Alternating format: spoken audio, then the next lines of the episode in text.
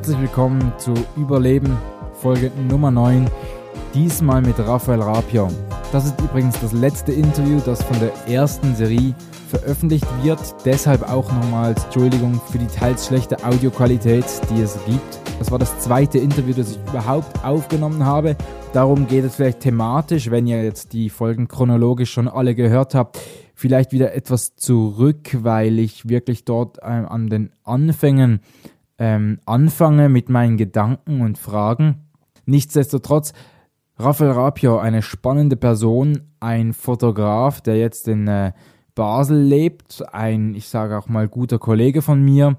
Er hat in Freiburg angefangen, dort ist er auch aufgewachsen, in Freiburg im Breisgau, hat dort angefangen zu arbeiten und wir reden über äh, auch natürlich Ängste, weil er als Fotograf zum Beispiel für ein Projekt seine Kamera verkauft hat. Sein ganzes Studio-Equipment hat er verkauft, um ein Projekt zu realisieren. Und zwar ist das Keio. Keio ist eine Kunstgalerie hier in Basel, die vor, ich sage jetzt einfach mal so aus dem Stegreif rund drei Jahren, vier, jedenfalls 2016 hat es angefangen, dass er in Amerika mit so überdimensional großen Würfeln Fotografien von unter anderem Natural Geographic Fotografen auf der Straße ausgestellt hat und auch selber seine Bilder gezeigt hat. Jetzt ist er hier in Basel verankert. Sie haben äh, das KO-Team gerade erst vor ein, zwei Monaten die erste Galerie veröffentlicht. KO ist die erste Galerie, die 100% des Erlöses wieder zurückgibt. Einerseits an den Künstler, die Künstlerin, andererseits an die Muse des Bildes, aber dazu findet ihr mehr im Internet über KO. Raphael Rapior hat in seinem Leben ähm, an Bars gejobbt. Auch zu diesem Zeitpunkt war gerade äh, die Stand der Dinge, dass er ähm, der Chef vom Deck des Nordsterns, des berühmten Techno-Clubs in Basel übernimmt. Das ist bereits wieder anders.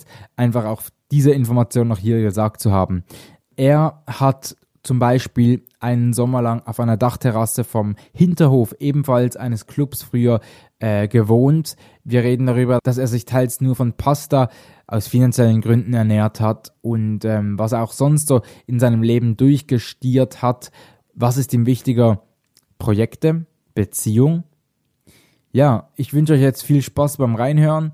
Ich freue mich, wenn du auch einen Kanal abonnierst von Überleben. Und äh, egal, wo du das jetzt hörst, YouTube, Spotify, iTunes oder auch sonst zum Beispiel Castbox oder so. Genau, abonniere das doch, zeig doch deine Meinung auch zu dem Gespräch. Wie gesagt, qualitativ äh, wird es besser werden. Da dazu mehr in zwei Wochen. Dann kommt nämlich das erste Gespräch der neuen Serie. Ich kann schon anteasern. Ähm, zu Gast war bei mir Naomi Gregoris, eine Journalistin aus Basel, die ebenfalls einen Podcast hat. Ich würde mich freuen, du abonnierst diesen Kanal, um auch dann wieder die neuesten Folgen jeweils in deiner Timeline zu haben. Viel Spaß! Wie geht's dir? Gut. gut. gut. Grundsätzlich immer gut. ähm, ja. Ja, Unter schön. allem gut. Ich äh, schreibe immer eine Anmoderation, aber mir fiel es relativ schwierig, eine Anmoderation über dich zu schreiben. Ich kenne deinen Werdegang nicht so ganz und ich habe das Gefühl, der wechselt auch jeden Tag wieder. Und das war auch in deiner Vergangenheit so. Kannst du mal erzählen, wie du quasi aus diesem, du wirst ja wie andere auch zur Schule gegangen sein, wie du dann von der Schulzeit so in diese Selbstständigkeit gerutscht bist, in dieses äh, Leb dein Ding ähm, hm. also ich war während der Schulzeit schon selbstständig. Ähm, ich habe mit 18 eine kleine Computerfirma gehabt, habe während Abi ähm, in Freiburg Firmen bedient und bin rumgefahren, habe ähm, Computer repariert, Websites erstellt, und Servern rumgemacht, so Geschichten. Und Werdegangmäßig, also ich habe schon immer irgendwo einen Ehrgeiz, Sachen, die mich interessieren, auszuleben. Und Selbstständigkeit ist ja eher so ein bisschen unternehmerischer Begriff. Ich sehe so Dinge nicht unternehmerisch in allererster Linie. Ich sehe sie eher als eine Selbstfindung. War das schon von Anfang an die Erkenntnis, die du so hattest? Als du damals schon selbstständig warst? Ähm, ich habe immer gemacht, was mir Spaß gemacht hat, wo Interessen da waren. Und über die Zeit, ich bin niemand, der das vorher versteht, sondern ich mache es einfach und verstehe dann im Nachhinein, ähm, krieg Spiegel, krieg Erkenntnisse und wenn die sich immer wiederholen, dann wird so ein Standard für mich, dann weiß ich, das funktioniert so und so. Danach kann ich mich richten, wenn ich eine Sache auf die Art und Weise angehe, weiß ich, dass es fünfmal gut geklappt hat so. Wenn es einmal schlecht läuft, dann kann es eine Ausnahme sein. Aber ich versuche Muster zu entdecken, wie Dinge funktionieren. Du hast also nach der, also während der Schulzeit war, dich selbstständig gemacht und dann war die Schule fertig und ich habe immer schon sehr gerne, bin sehr gerne gereist. Bin nach der Schulzeit, ich war damals mit einem Mädel in Thailand zusammen, bin da recht häufig hin und her geflogen und bin dann irgendwann in den Zivildienst rein und habe während der Zivildienstzeit mit Rainer, einem guten Freund von mir, ähm, auch Reisen unternommen. Das hat sich immer weiter so entwickelt und irgendwann sind Interessen, Reisen halt immer mehr verschmolzen. Und dann wird das, also von was hast du dann gelebt? Von Jobben, also ich arbeite seitdem ich 16 bin, denke ich.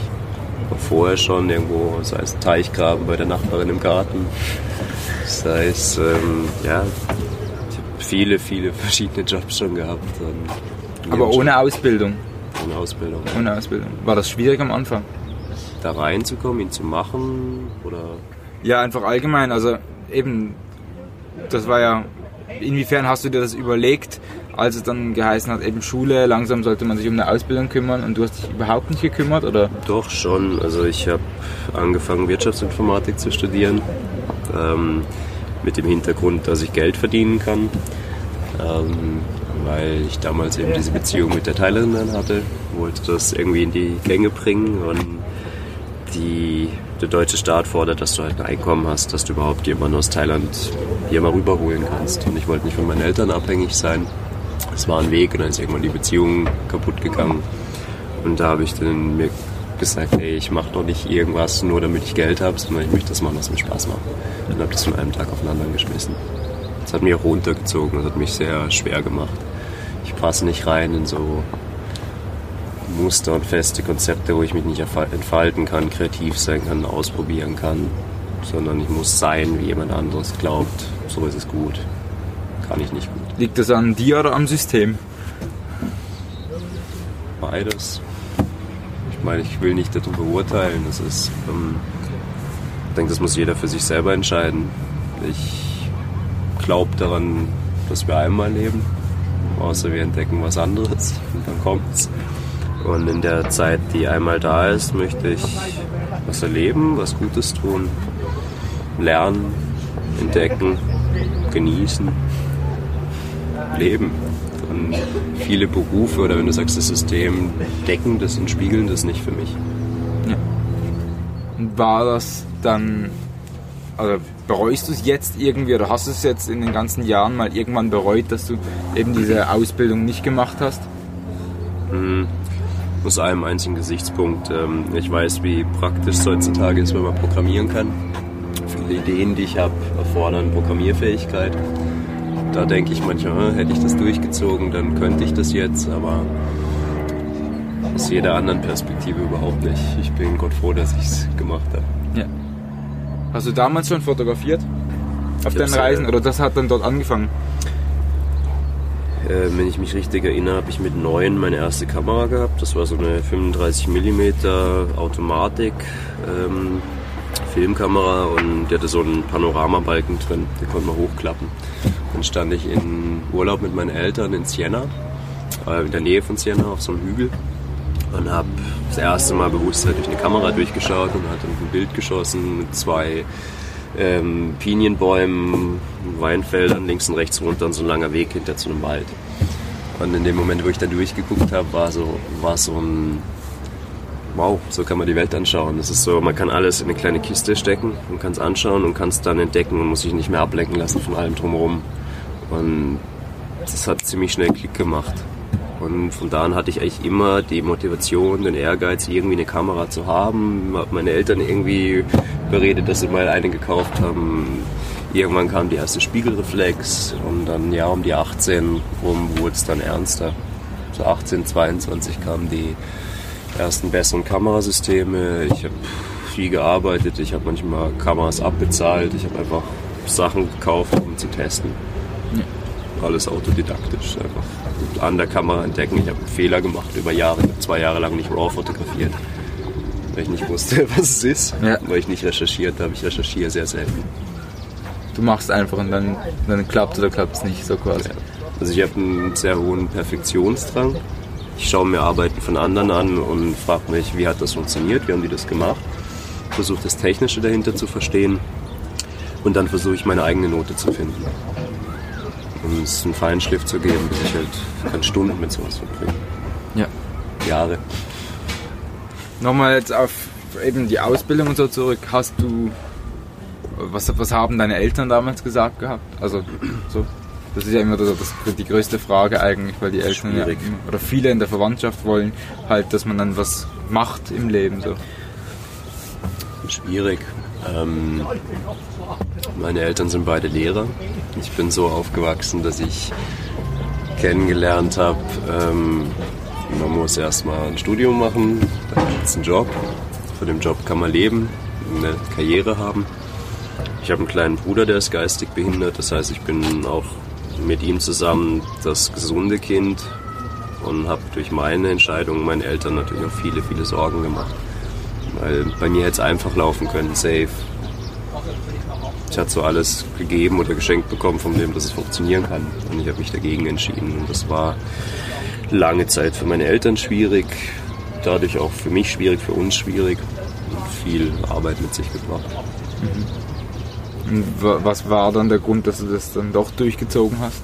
Also da wird es sicher Momente gegeben haben, wo du ziemlich unsicher warst oder weniger? Weniger, weil es deckt sich mit, mit Werten, die ich habe. Ähm, das ist mein Leben. Klar habe ich eine Verantwortung meinen Eltern gegenüber, auch einen Wunsch meinen Eltern gegenüber Gutes zu tun, dass es ihnen gut geht. Aber ich glaube, meine Eltern sind nicht glücklich, wenn ich irgendwas tue, was mich nicht wirklich glücklich macht. Und das muss man erstmal finden und entdecken. Und dadurch muss man, man muss ein bisschen durch was durch. Und es schlägt auch Wogen in dein Umfeld rein. Ja. Du hast vorhin gesagt, dass du nicht so ganz greifen kannst, dieses Sprunghafte. Ich selber sehe mich nicht als sprunghaft. Ich bin sehr flexibel, ich probiere sehr viel, sehr viel aus. Ähm, versuche in vielen Bereichen Erfahrungen zu sammeln, aber unter all dem habe ich meine Werte und mein Motto, nach denen handle ich mit allem, was ich tue. Das ist für mich die Basis und daher kommt auch die Ruhe. War denn, wenn man jetzt dein Leben so als äh, Diagramm aufzeichnen würde, so bergauf, bergab, äh, eher stetig bergauf oder? Das ganze Leben ist ein Bergauf und Bergab. Es gibt keinen Klar, aber wo stehst du denn jetzt momentan so? Kann ich nicht sagen. Ich bin zufrieden, ich bin glücklich. Ich habe eine super Zeit in meinem Leben gerade. Ich versuche das nicht so zu analysieren. Ich versuche keine Werte darauf zu drücken, wie Dinge sind, sondern Werte kommen irgendwo von innen. Ja. Wenn, ich, wenn ich so eine Kiste packe, ist das jetzt gut oder schlecht? Kann mir das Kraft nehmen oder Kraft geben? Und es geht auch anders, finde ich. Schönes Statement. Man könnte theoretisch jetzt schon abschließen, was denn los wäre. Ähm, gut, ähm, was waren so, so Meilensteine in deinem Leben, so zu dem, was du, zu dem, wo du jetzt bist? Also eben, also Vorher hast du schon mal Bekanntschaften erwähnt. Wahrscheinlich ein wichtiger Punkt. Also das merke ich zumindest so, dass man Bekanntschaften schließt, vielleicht Leute trifft. Aber was war das bei dir so meilensteinmäßig? Meilensteinmäßig. Ich denke, in zwei Perspektiven. Meilenstein ist ja so ein Erfolgsding. Mhm. Ähm, klar, als ich aus Indien mit meiner Indienreise zurückgekommen bin, da wusste ich so für mich mit meinen Erwartungen, ich habe einen Schatz mitgebracht, aus dem kann ich was machen. Da ist bis heute noch Material da, das mich beschäftigt. New York ist ein Meilenstein gewesen, da auszustellen. Das da wird einem so auf einmal bewusst, hey, man hat eine Chance, auf die ganz, ganz viele hoffen im Leben als Fotograf, weil das ist so der Melting Pot, wo Dinge passieren. Das erfährt man dann auch, was da abgeht. Ähm, aber ich, ich weiß nicht, ich messe es nicht daran, wie groß ein Moment ist. Ähm, ich sehe es eher, ich versuche immer diese Momente zu sammeln, so wann, wenn ich mit vielen Menschen um mich bin, die ich gerne habe, die ich lieb habe, denen es allen gut geht, mir es allen gut geht und wir alle irgendwie zusammen was machen, was allen eine gute Zeit bringt und vielleicht sogar noch weiter und hinten dran. Das, das sind Meilensteine, wenn solche Momente häufig sind, wachsen, das sind so wahre Meilensteine. Du hast jetzt schon wieder das Wort werten gesagt, eben du wertest nichts. Ähm, wertest du gar nichts oder wertest du halt anders, mit anderen Kriterien? Oder wie, wieso du, du erwähnst sehr häufig das Wort werten. Du wirst dich viel mit dem auseinandersetzen. Ähm, ich denke, dass wir alle in einer Welt aufwachsen, wo Werte eine Riesenrolle spielen. Die ermöglichen uns einen Eintritt in Gesellschaftskreise, in Berufe, ähm, vom ersten Moment an, wenn wir, wenn wir lernen, dass Sachen einen Wert haben, einen finanziellen Wert, beschäftigen wir uns mit dem Wert. Wir versuchen, andere Menschen irgendwo häufig zu greifen, einstufen zu können, dann fangen wir an zu werten. Ich finde, das Leben ist dann am spannendsten, wenn man das ablegen kann. Wenn man, jeder Mensch wertet. Du wertest, ich werte. Das kriegst du nicht weg. Das ist ein Teil, das ist auch mit unserem Ego zusammen verkuppelt. Aber das ist, finde ich, eine Aufgabe, konstant, also meine Aufgabe ist es konstant, das Werten immer wieder zur Seite zu schieben und einfach anzunehmen. Ja. Du bist jetzt Mitte 30? Ich bin 30. 30, okay. Ähm, inwiefern ist bei dir das Thema so, also ich, denke nicht, ich, ähm, aber so mit Familienplanung und so, das, das wird ja dein Leben nicht gezeichnet haben oder schon auch. Also Immer wieder. du bist ja irgendwie, hast du gesagt, an, angefangen hat so dein Leben, dass du eine Beziehung hattest und dein Leben drehte sich um diese Beziehung, eine Fernbeziehung und jetzt lebst du halt für die Arbeit. Ähm, wie sieht das aus? Ähm, ich bin Familienmensch, ich bin Partnermensch. Ähm, ich war auch schon verlobt im Nachhinein. Ähm, ist viel passiert. Ich bin immer offen gewesen in der Vergangenheit. Aktuell merke ich, dass die Arbeit, die ich mache, mit der ich mich irgendwie versuche, was Höherem zu verschreiben, mir nicht den Freiraum gibt, Zeit zu haben für eine Partnerin. Weil ich einer Partnerin gar nicht das geben kann, was ich einer Partnerin geben möchte. Weil meine Zeit oder meine Energie woanders gefragt ist. Das ist anstrengend, und alles, was man beginnt, hat man irgendwo das Gefühl, das kann auch wieder eingehen, weil man hat ja schon fast so eine, eine Ehe. Also meinst du jetzt bei einer Verlobung? Ähm, nein, ich meine, ähm, die Arbeit fühlt sich schon ein bisschen an wie so eine Ehe gerade, weil sie ist ständig, sie ist allgegenwärtig. Ähm, für mich ist sehr wichtig, dass ich da einen Frieden und eine Balance habe, dass es sich nicht anfühlt wie harte Arbeit. Ähm, das ist auch Arbeit. Es ist halt wenig Zeit und wenig Raum für eine Frau oder eine Partnerin. Ja. Das fehlt einem, es ist anstrengend manchmal. Aber je länger man so einen Weg geht, es geht irgendwie. Und ich möchte unbedingt eine Familie haben. Ich möchte gerne Kinder haben. Und ich glaube, dass das kann, wenn ich so die ersten Hürden geschafft habe von dem Projekt, sicherlich kommen. Ich weiß, Familie ist ein neues Projekt quasi dann, ja. Ja, Familieprojekt. Ich meine, da muss halt muss ein Partner auftauchen, wo es passt. Ja. Und also ist das, ist es einfach ein Wunsch oder ist das so wirklich à la Bucketlist so? Nein, es ist ein Wunsch. Ich meine, ich bin ein Mensch. Wer wünscht sich das nicht, eine Partnerin zu haben oder einen Partner? Ich meine, das ja. ist kein, kein Checkbook auf einer Liste. Nein, das ist was, das ist Leben. Und du hast keine Bucketlist, auch sonst? Oder schon? Es gibt so ein paar Sachen, die ich gerne mal gemacht haben möchte. Hm. Bin dieses Jahr auf einem Longboard durch Basel die Freistraße runtergefahren, hat sich mega angefühlt. Ich habe vorher nie geskatet, ich habe nur mal so ein Kickboard als Kind und bin lang und groß, habe nicht so ein super Gleichgewichtssinn, hat sich puh angefühlt. okay, das sind die kleinen Sachen. Ja. ja. Und äh, wie, wie bist du zu diesem Beschreibst du dich selber als Workaholic? Überhaupt nicht. Überhaupt nicht. Warum nicht? das, was nach außen oder was Arbeit ist, fühlt sich für mich selber nicht wie Arbeit an, durch die Art und Weise, wie ich sie reflektiere. Also ich versuche konstant zu schauen, wie geht es mir gerade, was mache ich da gerade, gibt es mir Kraft, nimmt es mir Kraft und ich merke, es nimmt mir Kraft und versuche es auszufiltern, zu ändern. Und ich mache das, was ich mache, unglaublich gerne. Ich, manchmal kommt man an seine Grenzen, das ist klar, ich mache sehr viel, aber es ist erfüllend. Ich meine, ich sitze gerade mit dir auf dem Dach, mitten in meinem Alltag, Monat, Jahr. Und es passiert ständig was Schönes. Das ist auch ein Teil von dem, was ich mache. Und deswegen bin ich offen dafür und es fühlt sich nicht an wie Arbeit. Klar, manchmal gibt es einige Stunden, da muss man irgendwas Handwerkliches machen, muss schleppen, schleifen, aber auch daran kann man Spaß finden. Ja. Und Workaholic, ich meine, wenn ich aufstehe, will ich was machen. Wenn das ein Workaholic ist, dann, ja, dann bin ich ein Workaholic. ja. Ich mache gern.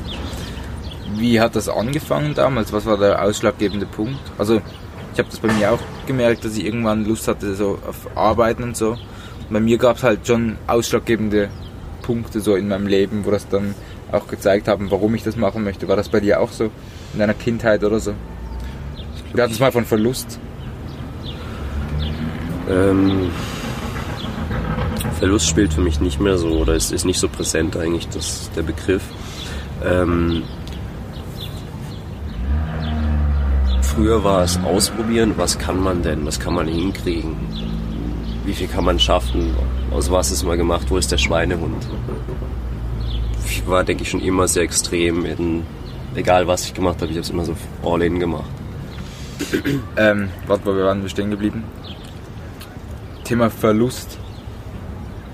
Ob das, war nicht die Frage, das hast du als Einwurf gebracht. Das stimmt. Das stimmt. Thema Verlust, ähm, können wir auch drüber reden. Reden wir über Verlust. Nee, ähm, die, Frage, die Frage war ja eigentlich, wo hast du erkannt früher in deinem Leben, in deiner Kindheit, ob es einen ausschlaggebenden Punkt gab, dass du sagtest, so, du möchtest halt dein Leben leben, so, dass man nicht diese Normen im Kopf hat, so, okay, man muss eine Ausbildung machen und so, sondern irgendwie, dass man halt doch auch die frei, den Freiraum hat, dass man theoretisch machen kann, was man möchte. Ähm, ich war, als ich 14 war, sehr introvertiert, habe über alles nachgedacht, auf eine sehr pessimistische Art und Weise. Habe irgendwie so den, den Weltschmerz in mir gefühlt und auch gesucht und der ist recht schnell gewachsen, weil egal was man anschaut, man findet verdammt viel Schlechtes auf unserer Welt, viele negative Dinge. Und irgendwann, ich weiß nicht, wann das passiert ist und wo da ein Schlüsselmoment war, aber da kam ein Moment, wo ich mir gesagt habe, ähm, das ist die eine Variante. Oder ich kann das auch alles mal zur Seite schieben, kann anfangen, Dinge zu tun, die nicht unbedingt was ändern, aber was Neues hervorbringen, was Gutes. Und auch so ganz banal gesplittet in Licht und Dunkelheit. Wende ich dem Licht zu. Es ist viel einfacher, einen dunklen Weg zu gehen. Man kann jeden Tag aufstehen, ein schlechter Mensch sein. Ähm, ein guter Mensch sein und gute Dinge tun ist nicht einfach stößt immer wieder an Grenzen, Wände, muss kämpfen. Aber jeden Schritt, der man weiter ist, wächst das, das Licht. Hört sich buddhistisch an. Ich habe mich nie groß mit Buddhismus beschäftigt, aber klingt so, ja. klingt so, schön. Cool. Ähm, du hast vorher gesagt, eben, du hast dann irgendwie die Kamera entdeckt. Mhm. Wann bist du dann vom Informatiker äh, das war ich nie wirklich. okay, wann warst du vom, äh, vom Typen vom PC an die gewandert zum Typen an der Kamera? Wie kam das? Ich war vorher schon an der Kamera, davor war ich auch am Computer, deswegen hatte ich diese Computerfirma. Also ich habe eigentlich mit, glaube auch irgendwo 6, 8 hat mein Vater irgendwie das die ersten Pentium-PCs raus waren, 1,86er hatten wir zu Hause. Und ich habe das Ding kaputt gemacht, muss mein Taschengeld ausgeben für eine Reparatur. Und irgendwann habe ich angefangen, das selber zu lösen. Also Computer war immer präsent. Ähm, bin so ein bisschen crack geworden, habe nie groß mit Online-Spielen zu tun gehabt, aber ich wusste einfach, wie die Hardware funktioniert, wie man Systeme repariert. Und das hat mir total geholfen in ganz vielem, was ich gemacht habe. Oder bis heute mache. Es ist sehr präsent immer noch. Ähm, aber es ist für mich auch was totlangweiliges, weil es eine Maschine ist. Es ist ein Werkzeug, es ist ein Tool und ich will nicht meinen, ich will nicht sagen, dass ich meine Lebenszeit hauptsächlich dieser Sache verschreibe. Das geht für mich nicht. Leben muss was mit Menschen zu tun haben. Fotografieren ist ein Schritt auf Menschen zu.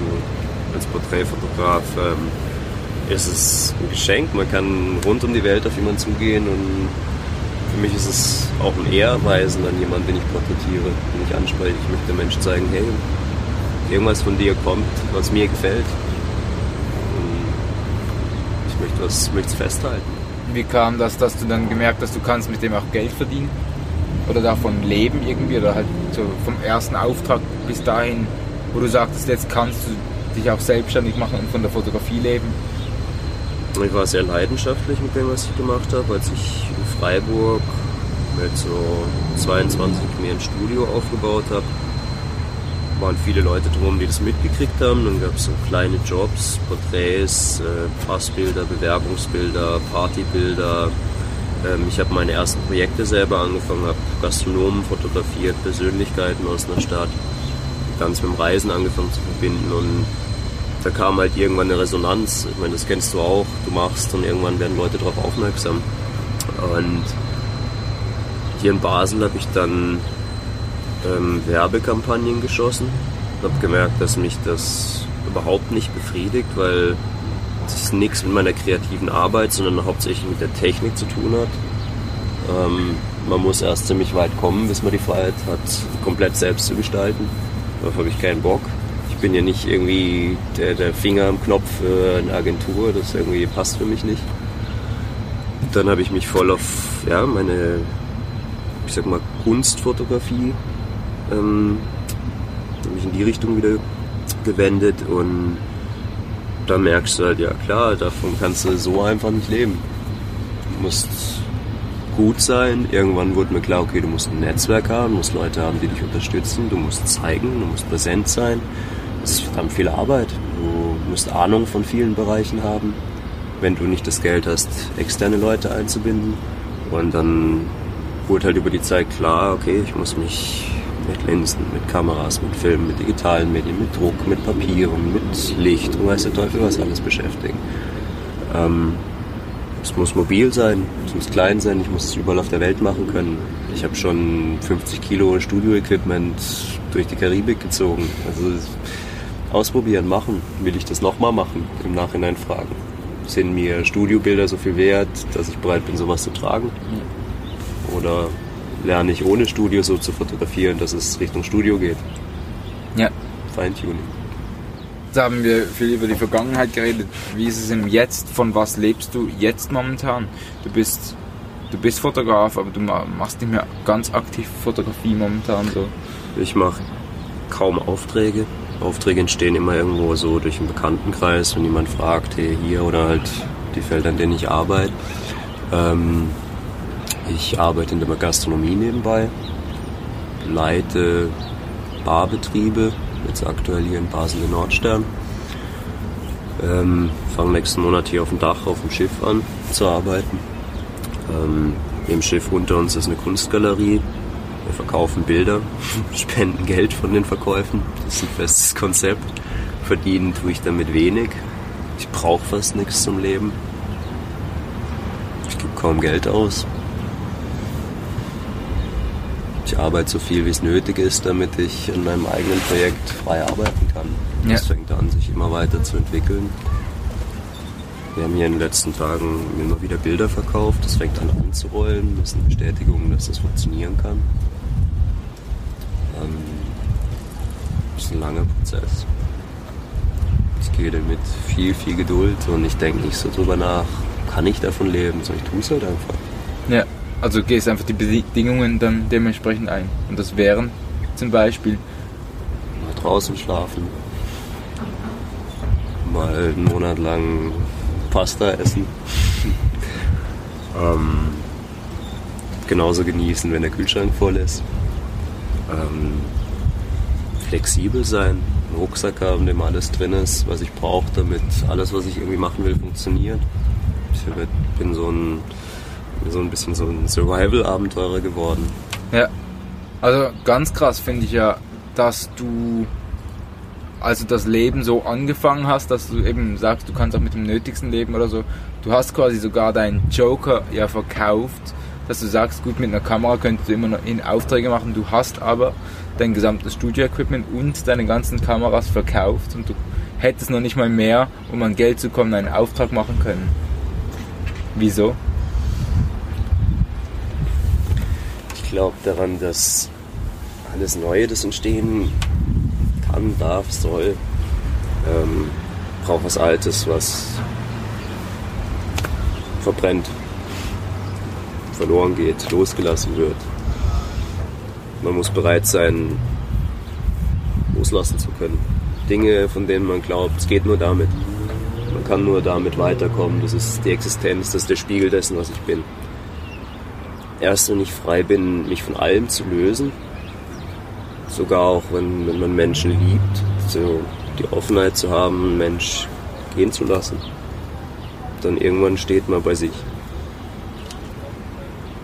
Und dann meine Erkenntnis daraus, der Quintessenz ist, ich brauche das alles nicht.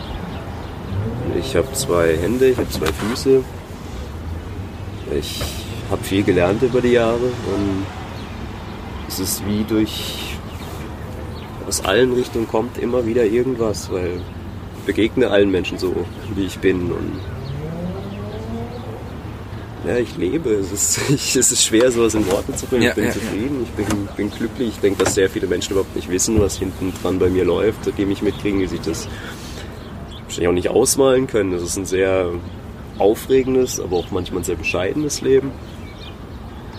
Ich habe so viele tolle und spannende Sachen erlebt über die letzten Jahre und Menschen getroffen, die ja, es, bin zufrieden. Ich, wenn das morgen rum wäre, dann weiß ich, ich habe das gemacht, was ich wollte und das ist für mich das Wichtigste und das will ich nicht mehr verraten in meinem Leben. Gibt es denn äh, so, so Momente, wo du sagst, eben um genau so denken zu können, sollten gewissen Menschen auch noch irgendwelche Schicksale passieren? Dass sie aufwachen sozusagen.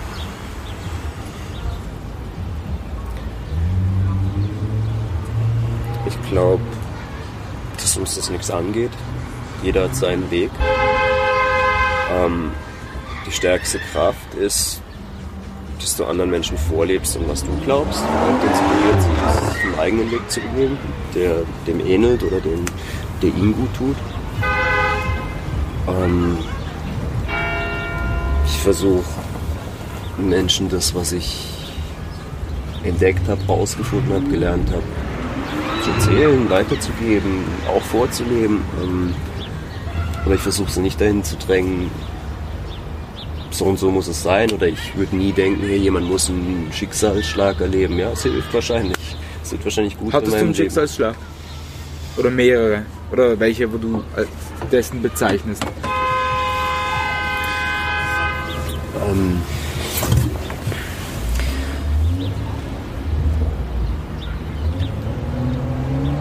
ich denke, dass, dass die Geschichte mit meinem Bruder, dass mich das sehr geprägt hat als Kind. Ähm, ich schaue sehr zu meinen Eltern auf, die haben hart gekämpft, um, um ihm und mir das zu bieten, was sie uns geboten haben. Ähm, mir begegnet immer irgendwo Schmerz. Ich habe auf in verschiedensten Ländern auf der Welt Menschen, die mir genauso wichtig sind und nah sind wie Menschen, die hier sind, die ich lange nicht sehe. Ist, ich denke, im Leben ist an allem irgendwo sind Gewichte dran und, und Erfahrungen. Und versuche sie anzunehmen.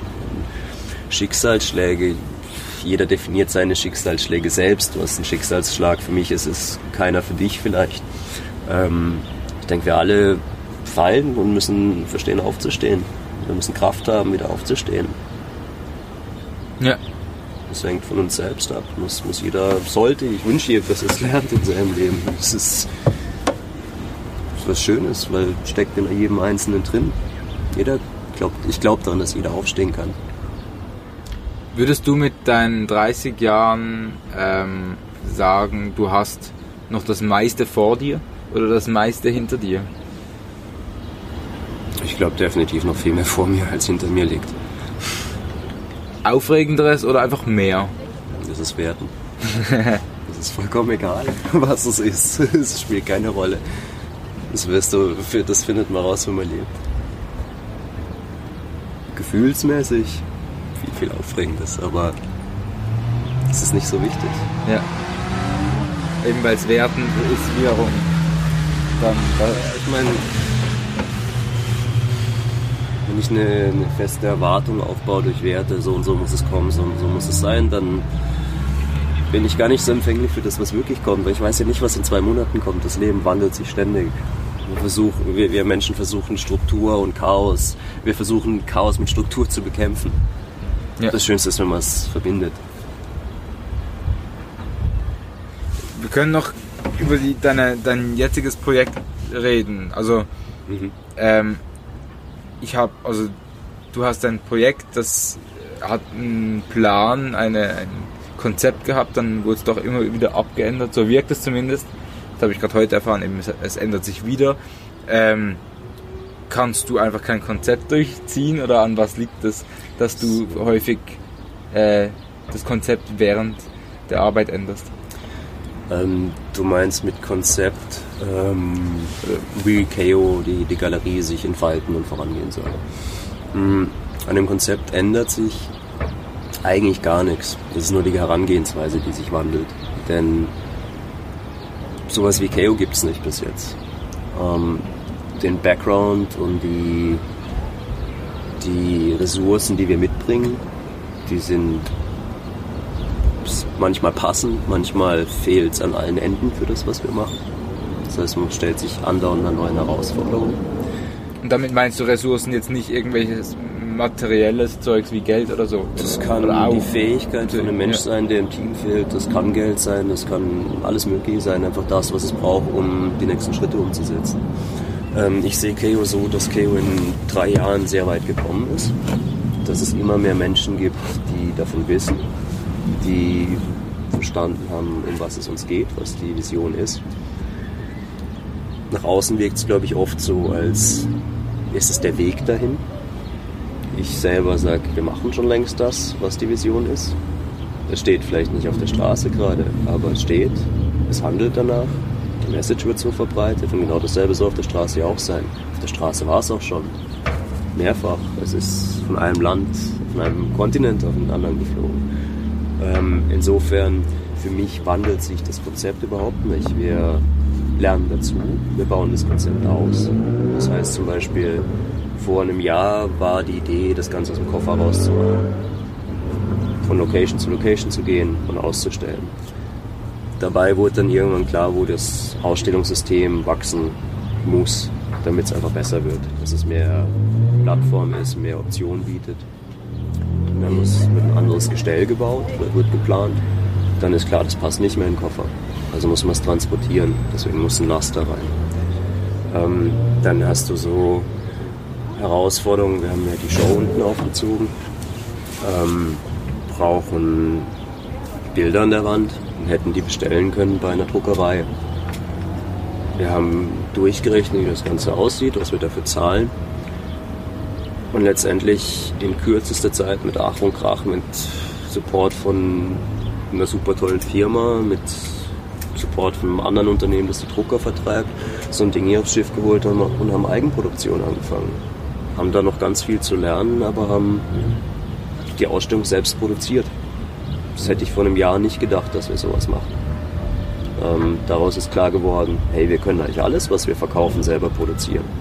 Wir sparen ganz viel Geld, können das Unternehmen mehr etablieren, können vielleicht sogar mit den Spenden hier und da noch weiter hoch und schaffen Arbeitsplätze, wenn das Ganze aufgeht.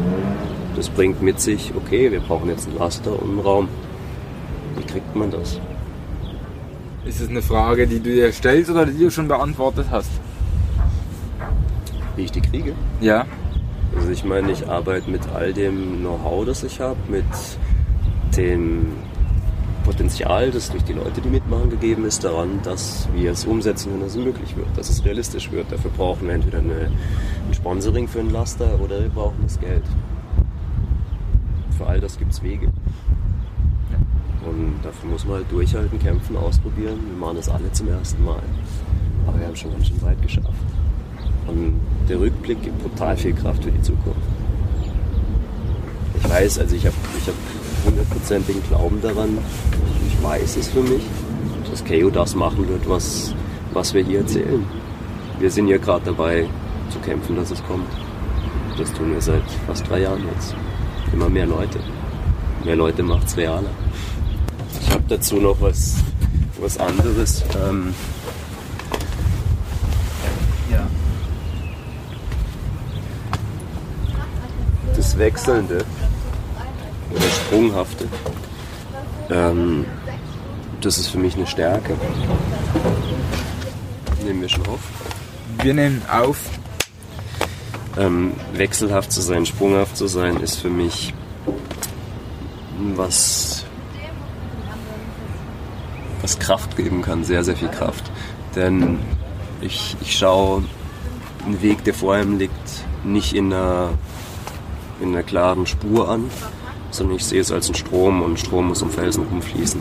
Strom muss Hindernisse umfließen, drunter durch, drüber durch, muss wandelbar sein wenn der Strom all seinen Fokus auf einen Punkt fokussiert will dadurch, der auf einmal aufgetaucht ist, dann fließt der Strom nicht gesund und nicht, nicht in Ruhe, nicht in Kraft.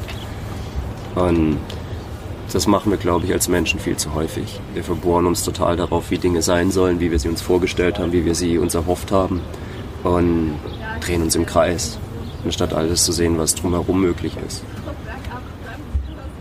Ja. Ähm, du hast mal gesagt, was vielleicht auch nicht viele verstehen können, du würdest draufgehen für dein Projekt. Ähm, Das klingt sehr hart. ja, aber ähm, ist es so oder ist es nicht so? Also ich meine, ich will nicht draufgehen. keiner, keiner, der irgendwie das Leben mag, will draufgehen. Ähm, nein, das ist natürlich eine übertriebene Aussage. Ähm, ich glaube an das Ding und ich kämpfe dafür mit allem, was ich habe. Das meine ich damit. Aber by the way, draufgehen, hast du Angst vor dem Tod? Aktuell gar nicht. Ich habe in Indien sehr viel Tod im Alltag gesehen. Ich habe tote Menschen, Leichen auf Straßen, im Fluss, neben Fluss gesehen. Ähm, ich habe einen Hund gesehen, der von einem heiligen Mann ein Skelett abgenagt hat. Und ähm, in der Zeit ist sehr, sehr viel passiert. Es ist irgendwo klar geworden, Tod und Leben sind unglaublich nah beieinander. Es kann jederzeit passieren, nur hier in unserer Welt ist es schön versteckt und verschleiert in einem Friedhof oder in einem Altersheim. Und wir sehen es nicht, aber es ist genauso da. Und der Tod, kann sein, dass wir morgen tot sind.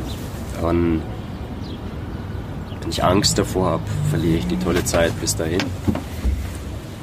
Wenn man sich dann dem anderen Thema widmet, anstatt einfach zu leben quasi.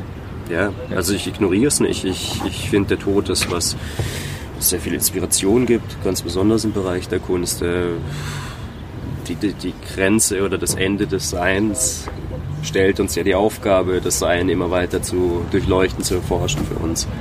Und ich denke, es ist auch wichtig, dass wir irgendwann ein Ende haben. Ich glaube nicht daran, dass wir alle ewig leben sollten.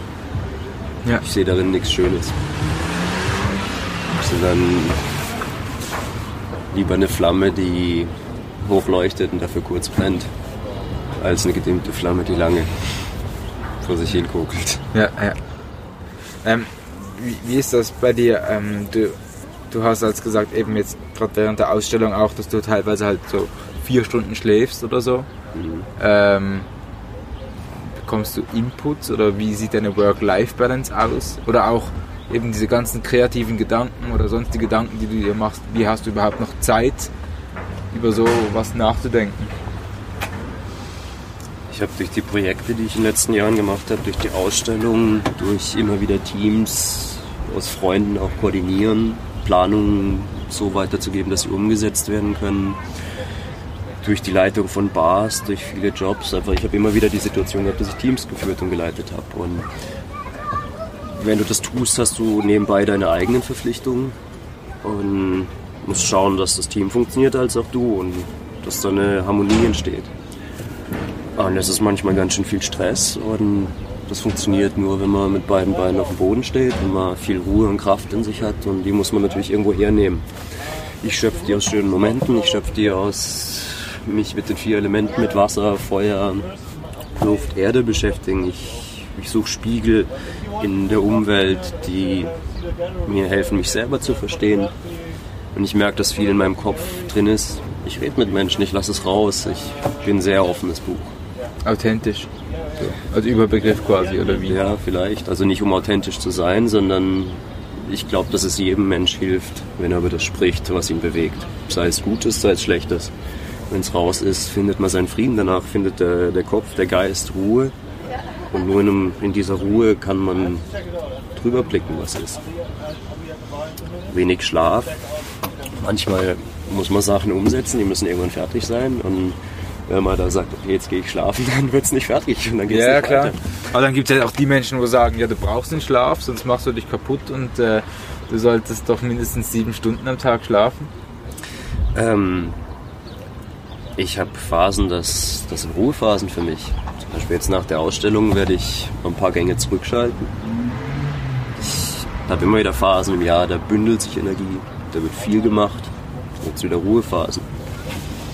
Früher hatte ich immer einen Tag in der Woche, da bin ich teilweise einfach im Bett liegen geblieben oder bin irgendwo raus auf eine Wiese oder einen Rhein und habe einfach nichts gemacht. Habe meinen Kopf entspannen lassen, meinen Körper mich nicht bewegt. Das habe ich immer weniger in den letzten Jahren. Ich arbeite dran, dass ich das habe, ich achte drauf. Aber manchmal geht's nicht, vor allem in so Projektphasen nicht. Was hältst denn du von diesen 9-to-5-Jobs? So, wenn du irgendwas findest, was dir Spaß macht, mach's. Ja, okay, werten wir das Ganze nicht in dem Fall. Schön. Ähm, ich muss spicken.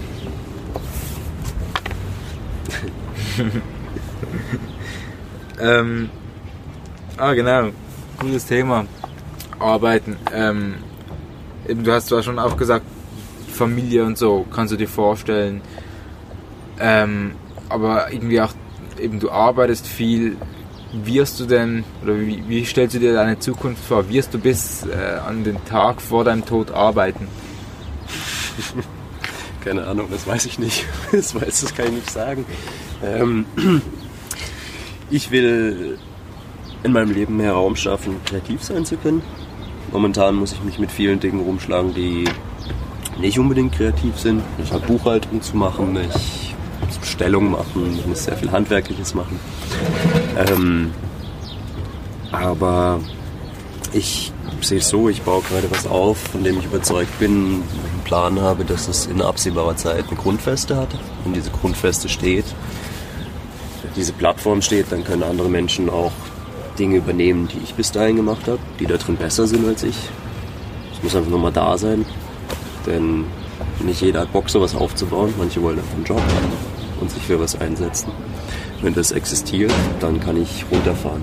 Darauf arbeite ich hin. Und was heißt dann runterfahren, dass du dir halt wirklich sagst, gut, irgendwie Montag bis Freitag nur noch arbeiten und am Wochenende mal Ausflüge machen? und oder? Tage und für mich gibt es kein Wochenende. Für mich ist jeder Tag ein Tag. Ähm, ich merke, dass Wochenende ist, weil ich in einem Club an der Bar stehe oder ich merke, dass Sonntag ist, weil ich die Galerie aufmache, aber ich habe kein, kein sehr präsentes ähm, Tagesbewusstsein. Ich, ich sehe eigentlich nur Zeit.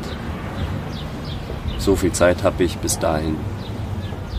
So viel Zeit will ich mir hierfür Aber dann wertet man ja auch wieder, oder nicht? Hm, Die Zeit ist was anderes, finde ich. Die Zeit ist was, was immer läuft. Also ist einfach so. Es ist. Ich mache das so mit dem Wetter. Also ich kann es nicht verstehen, wie sich Leute über das Wetter aufregen. Same, same. Du kannst es nicht ändern. Same, es same. ist einfach, ja. Manche Dinge ähm, im Leben, da haben wir die Tendenz, uns auch reinzudenken uns kaputt zu denken, verrückt zu denken dran. Dabei muss man manche Dinge einfach annehmen, wie sie sind. Fertig. ja. Wir können so viel Struggle aus irgendwelchen Dingen rausziehen, die wir gar nicht brauchen. Ja. Aber da, wo eine Sache dir Struggle gibt, automatisch gegeben, nämlich Geld, hast du keins was zum Problem, da kann man vielleicht irgendwie mit umgehen. Aber hast du denn du dann die, die Vorstellung, dass du dann sagst, ja okay, irgendwie mit 65 oder so, gehst du mal in den Ruhestand oder Ich denke über sowas nicht nach. Ich plane, dass ich irgendwann ein bisschen mehr Luft habe, dass ich mehr Zeit habe. Ähm, das kann das früher ist oder jetzt- später sein quasi. Ja, das kann. Hoffentlich ist es irgendwo so in fünf, sechs Jahren. Nicht hoffentlich, weil ich will's, aber so, es wäre schön für andere Träume und Wünsche. Aber wenn es in zehn Jahren ist, ist es auch gut. Ja. Und wenn es gar nicht kommt, dann war das mein Leben und dann ist es auch okay. Es ist Also im Jetzt-Leben, so, so als Quintessenz. Ja. Ja. Cool.